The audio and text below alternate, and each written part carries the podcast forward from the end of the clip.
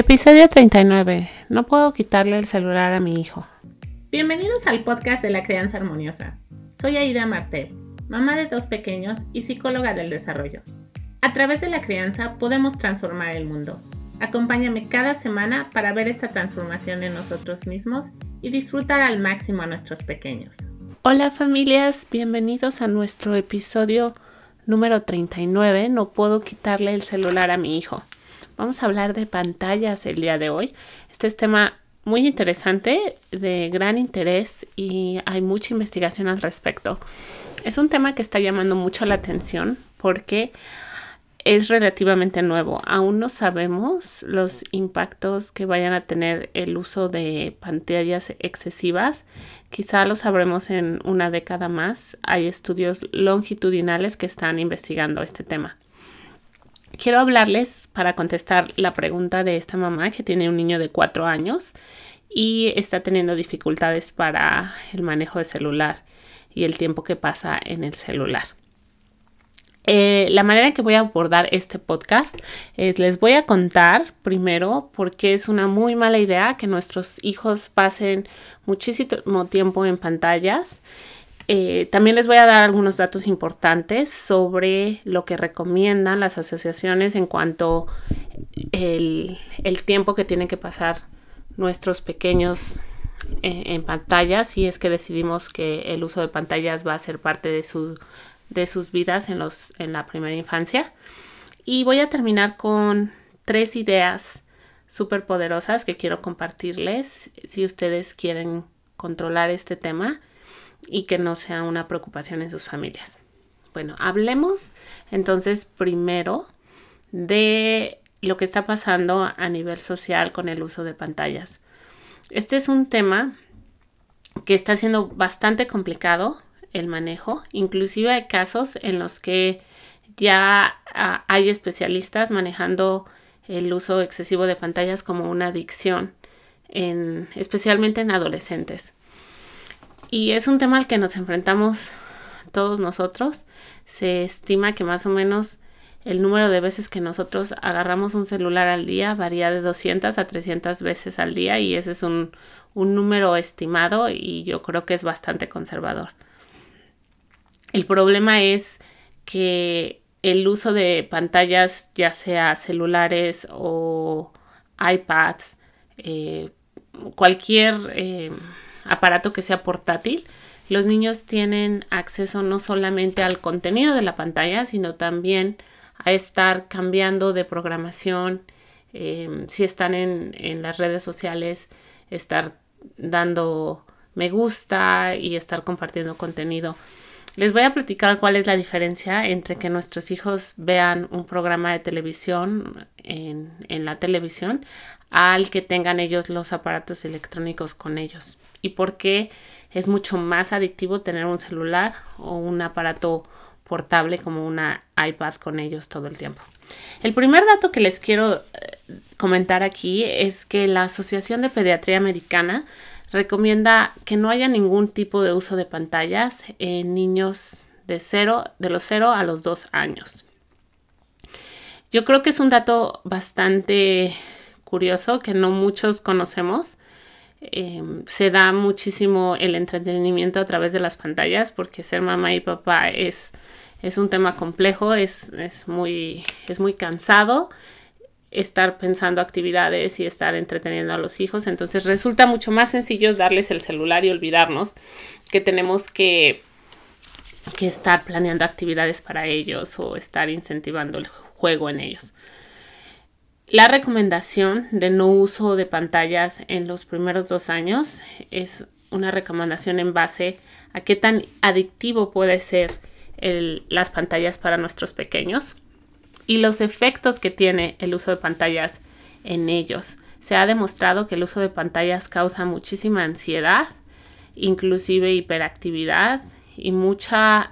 Eh, esta se, hace la analogía que es igual, en el cerebro es igual que si comiéramos, estamos viendo toda la tarde de pantallas, como si nos llenáramos de azúcar y entonces aquellos que hemos comido muchísimo azúcar podemos sentir el, es como una energía extrema, pero al mismo tiempo mucha irritabilidad y mucha ansiedad y mucho movimiento. Entonces, estos son algunos de los síntomas que se han observado en pequeñitos. Inclusive, en Norteamérica se ha asociado el hecho de convulsiones y estados de inconsciencia con el uso de pantallas excesivas. Entonces han habido muchísimos casos de llamadas al 911.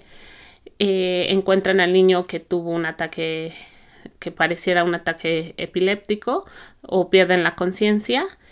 Y cuando se les pregunta a los papás qué han estado haciendo es estar viendo pantalla por 5, 6 o más horas. Definitivamente va a ser muy interesante saber a nivel cerebral los estragos que están ocasionando el uso excesivo de pantallas. Si tú tienes un pequeñito, como la pregunta de esta mamá, cuatro años, con gran ansiedad al no estar separado del celular, es un signo de que debemos de, retirar los, los aparatos electrónicos. No es normal que un niño quiera estar pegado a, las pantallas y esto indica que ya hay una adicción. Su cerebro está siendo adicto al celular o al iPad o cualquier otro aparato electrónico. Quiero explicarles por qué hablo de adicciones. Y ustedes van a decir, ah, esto es súper exagerado, ¿no? Las pantallas nada que ver con un cigarro o con adicciones a otro tipo de drogas, marihuana, qué sé yo. Pues en el cerebro, la realidad es que no hay diferencia entre cómo se procesa una adicción a un celular o la adicción a marihuana, cocaína, etc. Todas las adicciones lo que causan en el cerebro es que la en nuestro cerebro se segregue más dopamina, que es una de las hormonas que nos hacen sentir muy bien.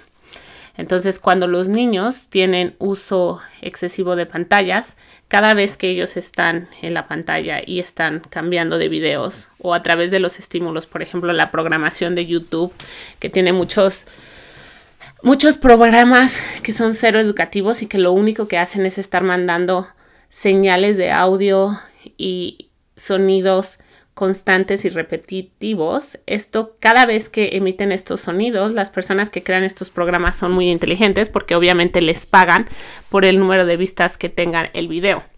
Entonces, lo que ellos hacen es generar todos estos programas que van a estar llenos de audio y sonidos que cambian constantemente. Y cada vez que esto cambia, es en, en el cerebro de nuestros pequeños segrega dopamina. Por eso es que son adictos y quieren estar viendo el mismo show una y otra vez. Y tú ves la trama de, del programa que están viendo en YouTube y no tiene ninguna trama. No hay una secuencia, no hay una historia detrás, solamente sonidos, imágenes repetitivas que cambian todo el tiempo, que están segregando en nuestros pequeños esa dopamina constantemente. Eso por un lado. Si aparte de eso ustedes añaden que aparte de todos estos estímulos, ellos al estar cambiando de programa, cada vez que escogen un nuevo programa, su cerebro segrega más dopamina. Esto es exactamente lo que pasa en nuestro cerebro cuando usamos una droga. Entonces, fumamos marihuana, por dar un ejemplo, nuestro cerebro segrega dopamina, después ya no es suficiente y necesitamos más. El uso de pantallas es exactamente lo mismo. El cerebro se hace tan adicto a, esa descarga de dopamina que quiere más y busca más. Al nuestros hijos estar cambiando de programas en YouTube, cada vez que seleccionan un nuevo programa y dan eh, clic para seleccionar ese programa, es de nuevo el, la, la segregación de dopamina en su cerebro. YouTube, sobre todas las diferentes eh, aplicaciones que existen hoy en día, es una de, las aplicaciones más adictivas porque los, las personas que generan contenido no están pensando en generar contenido educativo, únicamente están pensando en cómo pueden hacer que tengan mayor vista y obviamente al tener mayor vistas, ellos usan estos mecanismos de dopamina para saber cuántas veces nuestros hijos van a estar segregando dopamina para hacerlos más adictivos y que entonces tengan preferencias a ese canal muchas más veces. Entonces, en base a todo eso que les cuento sobre los efectos eh, y cómo el uso de pantallas no es diferente a ninguna otra adicción. Inclusive hay centros que ya están reclutando adolescentes para tratar este tipo de adicciones. Em, a lo mejor este podcast va a sonar como que estoy tratando de asustar y, y dependiendo mi audiencia, a lo mejor pueden pensar que es demasiado exagerado. La realidad es que lo único que estoy compartiendo es lo, lo que se ha encontrado eh, a nivel científico y creo que los descubrimientos van a ser todavía más aterradores cuando analicemos esto a largo plazo. Tengo tres recomendaciones y estas recomendaciones es no solamente en base a los efectos que causa un celular o un iPad y el tipo de estímulos que está generando nuestros hijos y obviamente esto incluye por supuesto videojuegos em, porque los videojuegos son una de las formas más adictivas que pueden existir nuestro cerebro genera dopamina cada vez que ganamos, cada vez que recogemos el arma, cada vez que pasamos un nuevo episodio, eh, una nueva sección. Entonces esto es dopamina tras dopamina tras dopamina. Por eso es que a nuestros adolescentes les es muy complicado dejar el uso de celulares. En estas recomendaciones que les, que les voy a dar, estas tres recomendaciones, son más orientadas a pequeños, no tanto orientadas a adolescentes. Eh, porque la, mayoría de papás y mamás que me escuchan tienden a tener hijos más pequeños, pero las pueden aplicar también con ellos. Em, la primera es la ausencia de pantallas. En los primeros dos años yo recomiendo que no existan pantallas. Si ustedes hacen eso con sus hijos desde que son pequeñitos, ustedes van a notar que cuando, conforme ellos van creciendo, la necesidad de ellos estar enfrente de una pantalla es mucho menor. Yo con mi hijo Benjamín no hubo pantallas, cero pantallas durante sus primeros tres años de la vida. Ahora tiene seis. Y la verdad es que les voy a ser sinceros, no, no tienen acceso a celular, no tienen iPad. Yo, mi recomendación es que todas las cosas que sean portátiles son muchos más adictivas que el ver la televisión. ¿Por qué? Porque al ser portátil, como les comentaba, no solamente está la la dopamina generándose de acuerdo al show que estén viendo, sino que también cuando ellos están cambiando de programación se genera más dopamina. Entonces son mecanismos muy adictivos que dan estas recompensas al cerebro. Entonces mi recomendación es, si ustedes van a dejar que sus hijos vean programas educativos o películas, que sea con el uso de una televisión, entonces les contaba la historia de Benjamín, que él no tuvo acceso a pantallas durante sus primeros tres años de vida. Y después, cuando cumplió, cuando iba a cumplir alrededor de cuatro años, eh, empezamos algunos programas y es, esa es la otra invitación, que cuando nosotros pongamos programas, analicemos la calidad del programa, pueden hacer una búsqueda en, Google porque hay programas que parecieran súper tiernos, súper educativos y entonces nos damos cuenta de que la realidad es otra. Em, o hay palabras groserías que no nos gusta y después es súper difícil quitárselas a los niños y nos preguntamos qué pasó. Bueno, fue por el programa. Entonces, el analizar el contenido es muy importante. Si van a dejar que vean shows, les comentaba de Benjamín, él puede pasar días sin ver tele.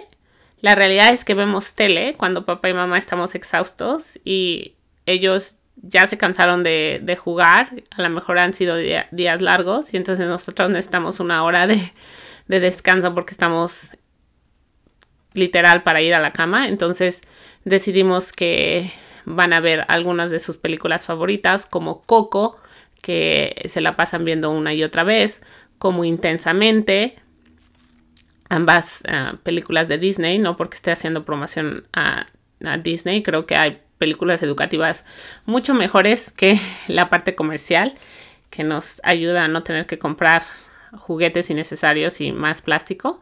Pero bueno, esas son dos de sus favoritas que les encanta ver. Pero de nuevo, es solamente televisión, no es a través de un celular o a través de un portable. Entonces, la ausencia de pantalla, si ustedes tienen la oportunidad de postergar el uso de pantallas va a ser uno de los mejores regalos porque está comprobado que si en su primera infancia, de los 0 a los 7 años, el uso de pantallas es menor, la probabilidad de que usen pantallas después también disminuye. La segunda recomendación, que es parte un poco de la primera, es que no sean celulares o que no sean tabletas. que utilicen la televisión como tal en, un área especial de, recreación y yo entiendo que hay muchos niños, sobre todo aquellos que van a escuelas privadas, que tienen acceso a tabletas para hacer ciertos ejercicios o ciertas ah, aplicaciones educativas. Mi recomendación es que entonces designen esa tableta únicamente para uso de la escuela para esas aplicaciones que son educativas, pero que no descarguen ninguna otra forma de entretenimiento. Em, la tercera tiene que ver con mi propuesta en mi metodología de crianza armoniosa de utilizar el juego independiente como la forma de potencializar su crecimiento. En mi programa de crianza armoniosa, yo explico cómo los niños crecen, cómo los niños maduran cognitiva, socialmente, emocionalmente y cómo esta maduración se va haciendo a través de varios componentes y uno de esos componentes muy importante es el juego. Y el juego no pasa porque sí. El juego pasa cuando nosotros logramos desarrollar un apego seguro con nuestros hijos, cuando nuestros hijos descansan de buscar esa conexión con nosotros. Y una vez que hacemos eso, entonces el juego florece y florece como una energía emergente, que todos los bebés nacen con esta energía emergente de explorar, de, descubrir su mundo. Y entonces es nuestra labor como papás potencializar esta labor a través del juego para que ellos maduren, crezcan y alcancen su mayor potencial. Esto es uno de los pilares que explico a profundidad en mi programa de crianza armoniosa porque es la base del desarrollo infantil. El juego exploratorio y el juego libre es la base del desarrollo infantil. Si les interesa este tema, les invito a escuchar mi podcast donde hablo de las cinco zonas de juego. Y para aquellos que quieran profundizar y realmente aplicar todas las herramientas, todas las técnicas y metodología de cómo desarrollar esta conexión mágica con sus hijos, para que entonces ellos descansen de buscar esta conexión y puedan estar, entrar en el juego independiente en el que pasen horas del día jugando en estas cinco zonas de juego. Igualmente, hablo muchísimo en mi programa de las cinco zonas que debemos de armar. El podcast les va a dar una idea de cómo son estas zonas si quieren profundizar en, cómo, en cuáles son los elementos que necesitan, inclusive ver ejemplos de mis propias zonas de juego. Todo esto está incluido en mi programa de crianza armoniosa. El promover el juego es crítico en el desarrollo de los niños. Todos los niños tienen derecho a jugar y todos los niños tienen derecho a libre a jugar de manera libre e independiente y mi propuesta es que esto pase al menos tres horas del día, de los 0 a los 7 años. En los primeros 7 años no debería de haber ninguna otra cosa que sea más importante que el juego libre e independiente más importante que las actividades extracurriculares, que la escuela, que las actividades formales, que el desarrollo cognitivo, porque todo esto que estoy mencionando se desarrolla de manera muy libre a través del juego. Y a través del juego también podemos ir viendo su maduración, los diferentes esquemas que van descubriendo, em, cuáles son estos esquemas, cómo potencializar esos esquemas y por eso es que todos estos temas son parte fundamental y pilar de mi programa. Si les interesa saber más sobre este programa, por favor escríbanme a info y con mucho gusto les mando más información al respecto. Si tienen hijos que son más grandes y ustedes dicen, oye Aida, está perfecto todo lo que estás compartiendo, eso hubiera estado bueno saberlo cuando mi hijo estaba cuando yo estaba embarazada o cuando mis hijos estaban chiquitos, pero bueno, ahora ya tengo el problema. Ayúdame y dime qué hago. Bueno, a esos papás les quiero decir que como las pantallas son sumamente adictivas, como nuestros hijos, si no pusimos límites y si están acostumbrados de, pequeños a estar enfrente de una pantalla, va a ser un proceso complicado, pero ustedes como papás, como ese papá y mamá oso del que yo hablo todo el tiempo, tienen la responsabilidad de establecer límites empáticos y establecer esos límites para que ellos sepan que el uso de un aparato tecnológico es ahora sí que un lujo, porque no es una necesidad. Ningún niño, ningún niño viene y nos dice, como parte de, ser papá, nos dijeron, ah, lo tienes que alimentar, sí, lo tienes que educar, sí, tiene que ir a la escuela, ok, lo tienes que vestir, sí, pero en ninguno de ese código venía, le tienes que dar un celular o una tableta. Eso más bien tiende a ser una comodidad para uno como papá, porque cuando uno está ocupado, cuando uno está cansado, el recurso más fácil es ten, entretente. Pero no es lo que nuestros niños necesitan, sobre todo en la primera infancia, de los 0 a los 7 años. Entonces, muy importante es la consistencia, porque si nosotros no las pasamos todo el día en el celular queremos que nuestros hijos no estén en el celular. Eso va a ser un tema complicado porque los niños obviamente modelan todo lo que ven en sus papás. Entonces, una de las sugerencias más importantes es obviamente ser congruentes con lo que queremos para ellos y de la misma forma olvidarnos del celular, dejarnos dejarlos quizá cero lejos del alcance de uno. Yo siempre que estoy con mis hijos de manera muy consciente sé que el celular tiene que estar lejos. No les voy a mentir, hay veces que estoy en la cocina y ellos están jugando y entonces me encanta escuchar audiolibros, me encanta escuchar podcasts y es una de las razones por las cuales creé este podcast, porque creo que es una de las mejores maneras en que nosotros como familias podemos aprender y podemos educarnos de una forma muy fácil, ¿no? Entonces yo estoy en la cocina y estoy eh, trabajando y entonces estoy quizá haciendo la comida y estoy con mis audífonos y estoy escuchando un audiolibro mientras mis hijos juegan, pero mi celular no está conmigo, o sea, mi celular está arriba en el cuarto, ellos no lo ven. Si en algún momento termino de ellos van a jugar conmigo, entonces en ese momento sé que adiós audífonos y es tiempo de estar presencial con ellos. Si ellos no nos ven en el celular todo el tiempo, muy probablemente no van a desarrollar una adicción ni van a necesitar un celular porque no tienen un ejemplo de alguien que está haciendo eso, sobre todo cuando son pequeños. Si ya tienes el problema, hay, mi, mi recomendación es ir a la raíz y cortar. O sea, adolescente, la regla es el celular no se lleva a nuestro cuarto, papá y mamá no se llevan el celular a nuestro cuarto, no hay celulares cuando comemos. Entonces, a ver, todos todos dejamos el celular en la en el digamos en la sala antes de subir. Y bueno eh, el celular se queda en la sala y listo no es tener esos límites claros para nuestros hijos va a ser muy muy importante. Va a ser difícil quizás sí. Lo más probable es que si hay una costumbre que ha sido diferente si tenemos diferentes hábitos va a costar trabajo. Pero como todo es súper posible Únicamente tenemos que ser claros en cuáles son esos límites y que toda la familia los lleve a cabo. Sobre todo si tenemos adolescentes, porque no sería justo pedirle al adolescente que no se lleve el celular al cuarto cuando nosotros estamos llevándolos eh, el celular al cuarto. Entonces tenemos que ser muy consistentes con los mensajes que damos. Eso por una parte. Eh, es una de las, de las mejores herramientas que podemos usar, usar esos límites claros, ser modelos para nuestros hijos y explicarles. Hay muchísima información sobre los efectos del el celular. Ellos, nuestros propios hijos, sienten los efectos, sienten, sienten la ansiedad, sienten esa incapacidad de dejarlo. Eh, no, la realidad es que no se siente padre sentir todos estos efectos de de adicción en nuestro cuerpo. Entonces, si tenemos un adolescente, podemos abrir el tema, discutir como familia los cambios que queremos ver, no solamente en ellos, porque quizá nosotros mismos tenemos que también hacer un compromiso de el uso de la tecnología y darnos cuenta si estamos utilizando la tecnología a nuestro favor o en contra de nosotros.